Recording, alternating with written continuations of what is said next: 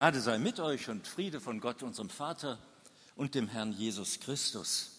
Amen. Ich möchte gleich mit einer ganz persönlichen Frage beginnen, die vielleicht doch dem einen oder anderen von uns auf der Seele brennt. Wie soll ich, wie muss ich meinen Glauben praktizieren? Gehe ich in mein Kämmerlein und bete weil ich es einfach nicht aushalte, was alles auf mich einstürmt? Oder gehe ich auf die Straße draußen und packe an, wo Not ist? Und die ist ja doch wahrlich mannigfach in der Welt vorhanden. Ein wahrlich kniffliger Knoten. Also, was nun? Was tun? Klar, wir orientieren uns an Gottes Wort und suchen aus dem Handeln Jesu eine Antwort zu finden. Und dazu haben wir vorhin unseren Predigtext schon gehört aus dem Matthäusevangelium. Matthias hatte ihn verlesen. Erinnern wir uns also an diese Worte, die waren aufregend, spannend, ja sogar dramatisch. Das waren keine gefälligen Streicheleinheiten. Jesus setzt einfach aufs Ganze. Er fordert uns heraus. Ja, und welche Handreichung gibt uns nun heute das Predigtwort? Drei Schritte möchte ich mit uns gehen, mit euch und Ihnen, liebe Schwestern und Brüder. Der erste Schritt, Augen auf, Augen auf und hinschauen, hinsehen und nicht wegsehen. Konkret, Jesus zog durch die Städte und Dörfer, er predigte, er heilte und er sah die Menschen. Er sah die Menschen in ihrer Hilflosigkeit, in ihrer Not, in ihrem Verlangen, ihrer Sehnsucht nach reichem und erfülltem Leben. Ja, und wie reagierte Jesus? Was tat er? Da haben wir gehört, es jammerte ihn. Es jammerte ihn. Das heißt, die Menschen taten ihm von Herzen leid. Sie waren orientierungslos, sie waren belastet, unfrei, sie lebten ohne Ziel und Inhalt. Arme Menschen, denen ging es dreckig. Und sie waren, wie es so hieß, verschmachtet, ausgezehrt, ausgetrocknet von der Härte des Lebens. Und Jesus, er sah diese Menschen er durchschaute sie in ihrer Not. Und seine Devise lautete, packen wir es an. Packen wir es an. Und Jesus erkannte zugleich einen höheren Auftrag. Wir haben es so schön gehört. Die Ernte ist groß, aber wenige sind der Arbeiter. Was heißen will, da ist so viel Not vorhanden, so viel Hilflosigkeit, so viel Bedürftigkeit. Doch wo sind die, die helfende Hände und Herzen haben? Haben wir, wir eine Antwort darauf? Jesus schon. Sogleich eine wunderbare, wenn auch überraschende Antwort, was es zu tun gibt, nämlich zu beten, zu beten. Und damit sind wir beim zweiten Schritt. Ja, das klingt überraschend. Zu beten.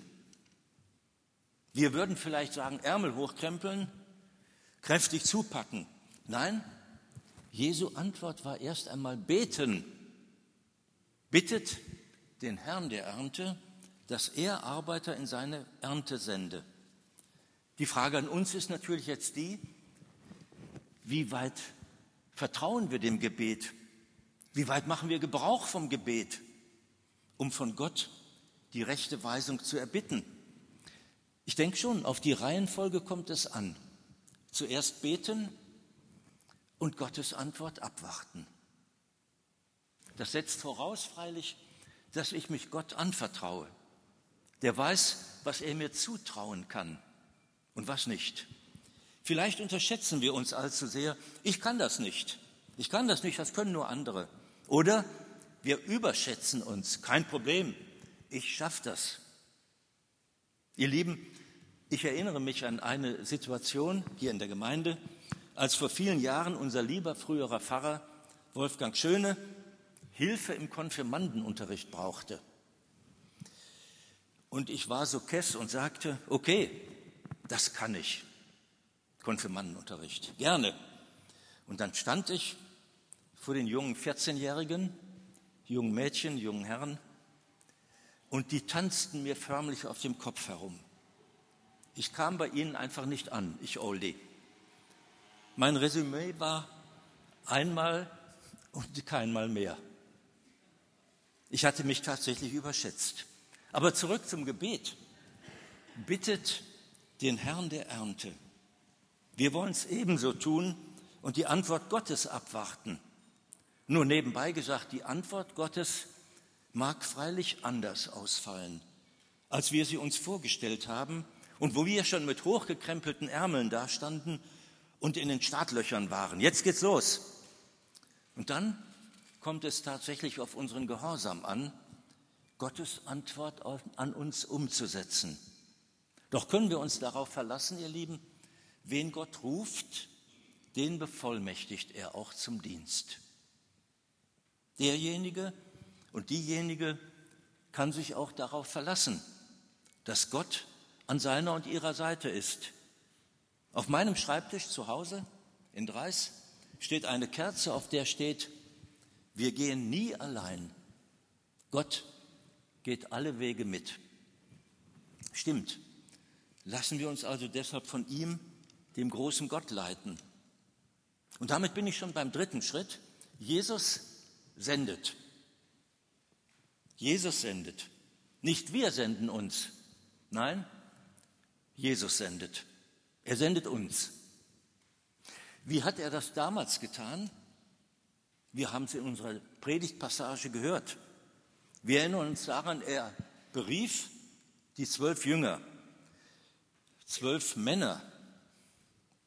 Naja, warum keine Frauen? Das mag jetzt egal sein. Fühlt euch, liebe Schwestern, nicht ausgegrenzt. Zwölf Menschen hat Jesus berufen. Wir haben ihre Namen auch in der Bibel aufgezeichnet. Und was waren das eigentlich für Typen von Menschen, die er berufen hat? Das waren Männer sowohl aus der Mitte des Lebens, aber auch vom Rand des Lebens. Das waren keine Schriftgelehrten, das waren keine ausgebildeten Theologen, das waren in der Tat auch unbequeme Typen von Menschen, bedenkliche Männer wie ein Judas der spätere Verräter Jesu, wie ein Petrus, der Jesus später verleugnet hat, wie der Zöllner Matthäus. Das war auch nicht gerade eine Lichtfigur. Also kurzum eine bunte Truppe von Leuten, Menschen mit Ecken und Kanten, keine handverlesene Elite. Doch hatte sie eine beachtliche Ähnlichkeit mit uns hier in der Gemeinde. Wir sind ja auch, wenn ich mich so umschaue, ein buntes Gemisch von Menschen. Und jede und jeder von uns hat hier seinen Platz und ihren Platz. Und jede und jeder ist willkommen. Niemand ist zu klein oder zu groß. Niemand zu arm oder reich. Niemand zu einfach oder zu fein. Wir kennen diese Worte aus einem bekannten Lied. Manfred lacht schon. Unseres Liedermachers. Manfred, vielen Dank dafür.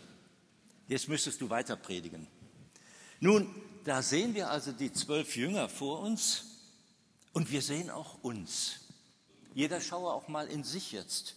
Auch wir, auch ihr seid Gesandte, Ausgesandte und Bevollmächtigte Gottes.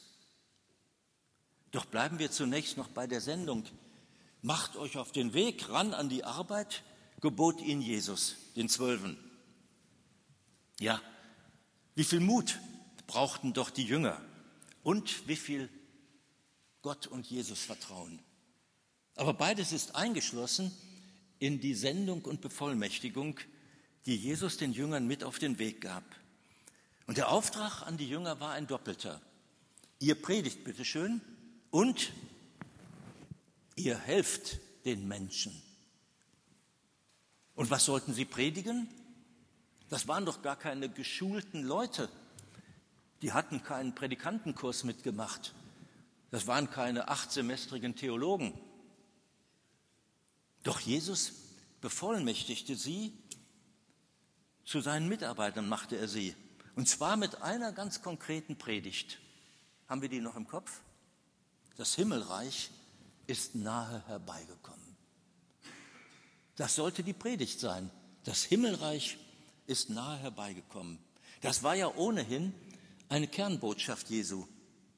Was bedeuten sollte, sagt doch den Leuten, lasst ab von eurem alten Weg, wendet euch doch zu Gott, ergreift doch das Heil für euer Leben, wendet euch zu Gott.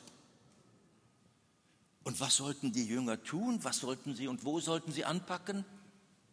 Der Auftrag war eindeutig, heilen, gesund machen, Aussätzige reinigen, böse Geister austreiben, letztlich also Heilung eines kaputten Lebens, eines kaputten Lebens und Heilung durch die frohe Botschaft von der Liebe Gottes, Gottes Nähe zuzusprechen und zu bezeugen, den Hilflosen und Hilfesuchenden, den Gefangenen, den Ausweglosen, denjenigen, denen das Leben wertlos erscheint.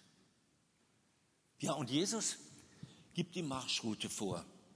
Sein Marschbefehl lautet, ihr sollt alles umsonst tun. Gebt das weiter, was ihr empfangen habt. Letztlich die Liebe und die Nähe Gottes, die euch geschenkt ist, die gebt ihr weiter. Dazu braucht ihr weder Geld noch Gold noch Silber, noch Kupfer. Weder Gold, Silber, Kupfer, steht alles in der Bibel. Was heißen soll, vertraut mir dem Meister, dem Meister eures Lebens, der für euch sorgt und euch für seinen Dienst und in seinen Dienst bestellt. So, jetzt wissen wir Bescheid und wir können durchatmen. Jetzt können wir uns zurücklehnen. Ja? Nein. Sondern fragen bzw. beten, um den Willen Gottes zu erfahren und dann bevollmächtigt von ihm gesandt zu werden. Und bauen wir also auf die Zusage unseres Gottes, die wir eben schon bekommen haben, ich will dich segnen und du sollst ein Segen sein. Und der Friede Gottes, der höher ist als unsere Vernunft, der bewahre unsere Herzen und Sinne in Christus Jesus, unserem Herrn. Amen.